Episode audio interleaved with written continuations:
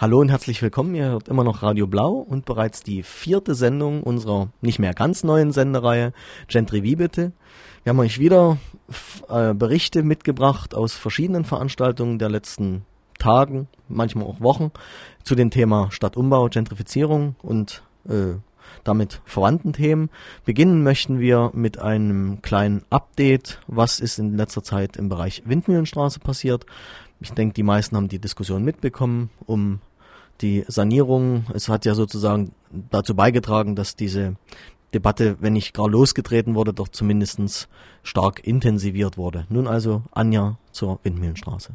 Bei mir im Studio sind jetzt Christian, Katrin und Miriam, die alle drei von der ja, Interessengemeinschaft Windmühlenstraße hier sind. Und zwar habe ich euch eingeladen, weil ja der Windmühlenstraßenkiez in den letzten Monaten ja ein wichtiger Diskussionspunkt in dem Thema unserer Sendung Stadtumbau war und ist und ich einfach von euch mal so ein bisschen so ein Update wollte. Wie geht's euch? Was passiert bei euch?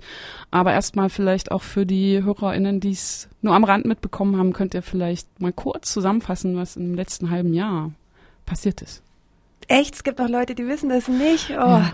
Also ganz kurz. Ähm, der Windmühlenkiez, der, äh, also der eigentlich auch noch Brüderstraße und Grünewaldstraße gehören dazu, dieses Carré ums Café Cantona, der ist von der LWB verkauft worden und dann gab's, gibt's einen neuen Eigentümer, Casa Concept, ähm, und die haben das, sind Eigentümer seit August letzten Jahres und waren am Anfang, sind die da so vorbeigekommen und haben eine Mieterzeitung gemacht und haben gesagt, das wird jetzt alles ganz schön dort und äh, macht euch keine Sorgen und ihr seid Kultmieter und ihr nicht und bepflanzt doch den Garten äh, ihr arbeitslosen Eltern. Und dann, ähm, naja, dann war das aber auch ganz schnell vorbei mit diesem Gemütlichsein und ähm, da gab es dann halt äh, schon die ersten Erklärungen, was da so alles passieren soll, dass nämlich zum Beispiel ein Aldi in den Hinterhof gebaut werden soll. Und ähm, naja, und dann haben sich dann die Mieter zu einer Interessengemeinschaft zusammengefunden, der IG Windmühlenstraße.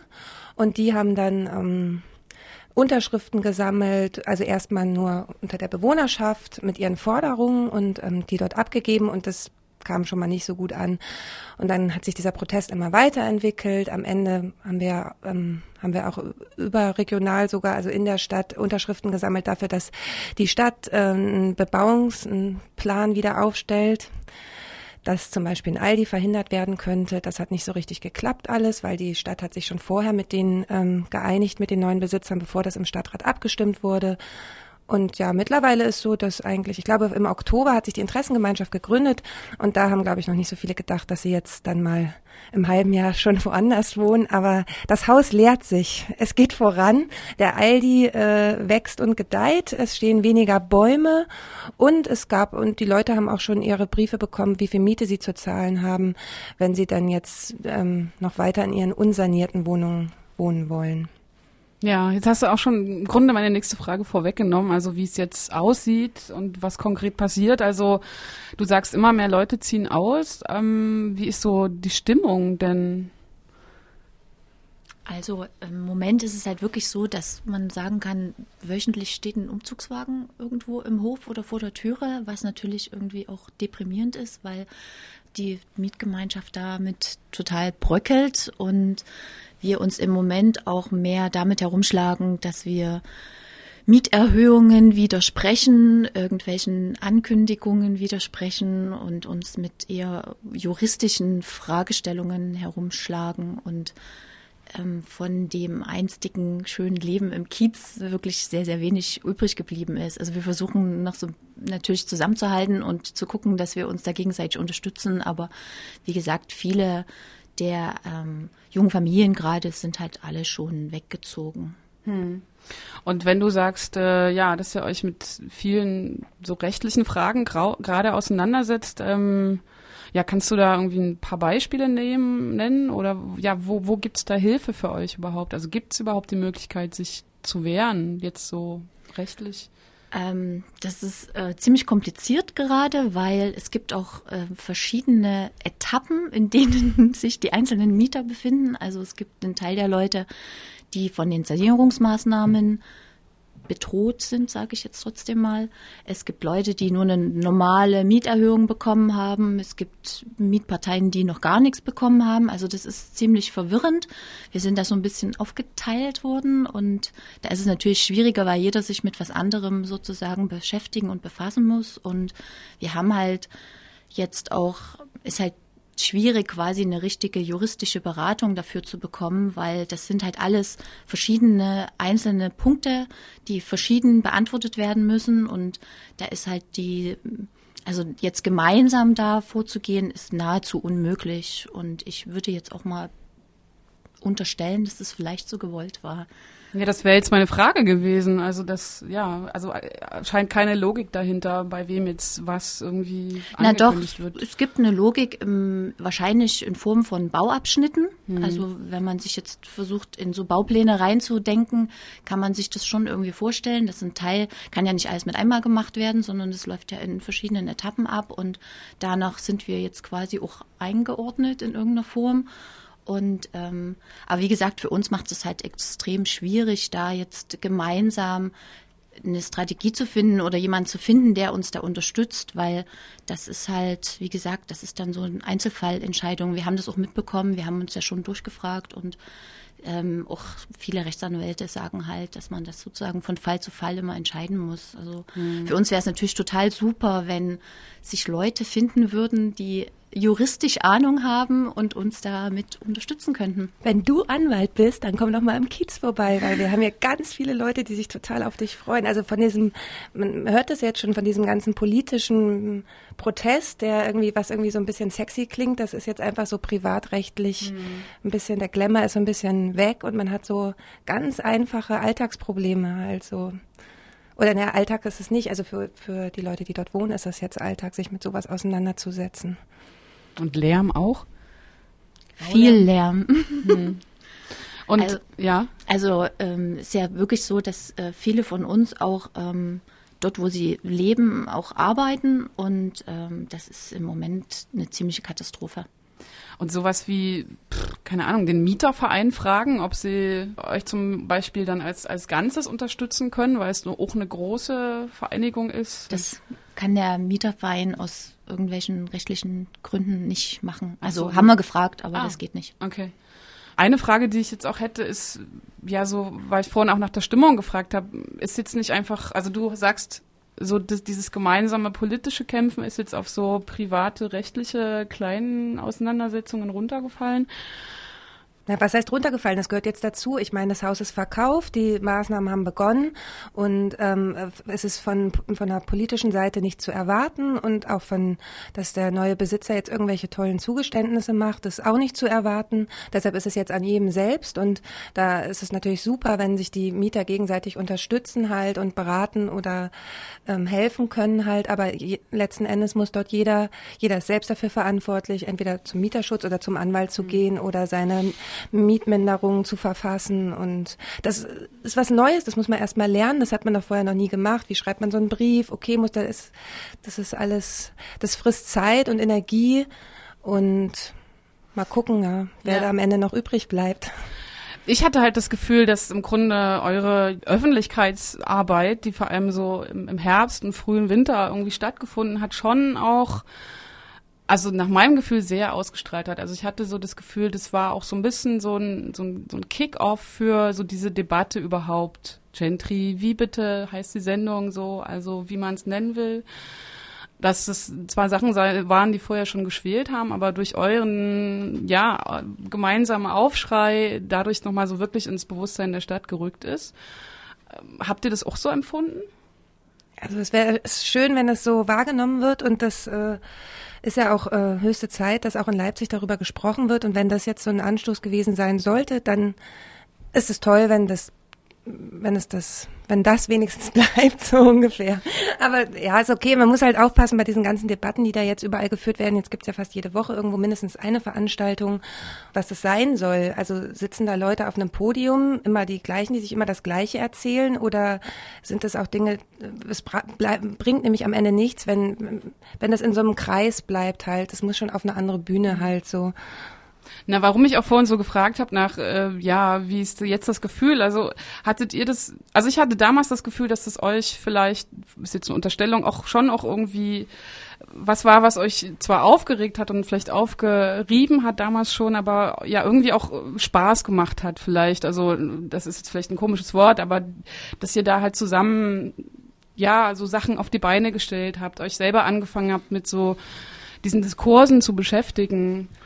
Naja, ähm, was, was man vielleicht jetzt an der Stelle merkt, ähm, auch durch einige Veranstaltungen, äh, die wir selbst gemacht haben oder die wir besucht haben, ist, wie da ein äh, Besucher im Publikum mal sagte, äh, man hat dann an einer man hat dann plötzlich das Gefühl, dass, dass der, die ganze Euphorie und die ganze Kraft, die man da reingesteckt hat, doch zu nichts, äh, nicht dazu führt, äh, dass, dass sich was ändert, äh, sondern dass man sich äh, eigentlich darüber ärgert, äh, dass an, wie in diesem Montag geschehen, in der LVZ wieder so ein völlig sinnloser Artikel äh, erscheint, der simpel, vereinfachend äh, Tatsachen verdreht, so wo man wo man das Gefühl hat, ja okay, wir war wir sind doch eigentlich inhaltlich schon viel weiter und das das ähm, bezweifelt auch keiner mehr und man muss dann nach einem Dreivierteljahr doch offenbar immer noch den einen oder anderen LVZ-Redakteur aufklären, dass das auf so einem Niveau eigentlich gar nicht mehr sprechen muss. So. Ja, du meinst den Artikel vom 14.05. In Leipzig läuft eine Geisterdebatte über hohe Mieten und deren Folgen für die Stadtteile Verdrängung als Gespenst. Ähm, auf den Artikel wollte ich gleich auch noch kurz Bezug nehmen, aber ähm, ja, also ist, ist euer Gefühl dann schon eher Frust und nicht, ja, yeah, wir haben geschafft, eine Debatte anzustoßen.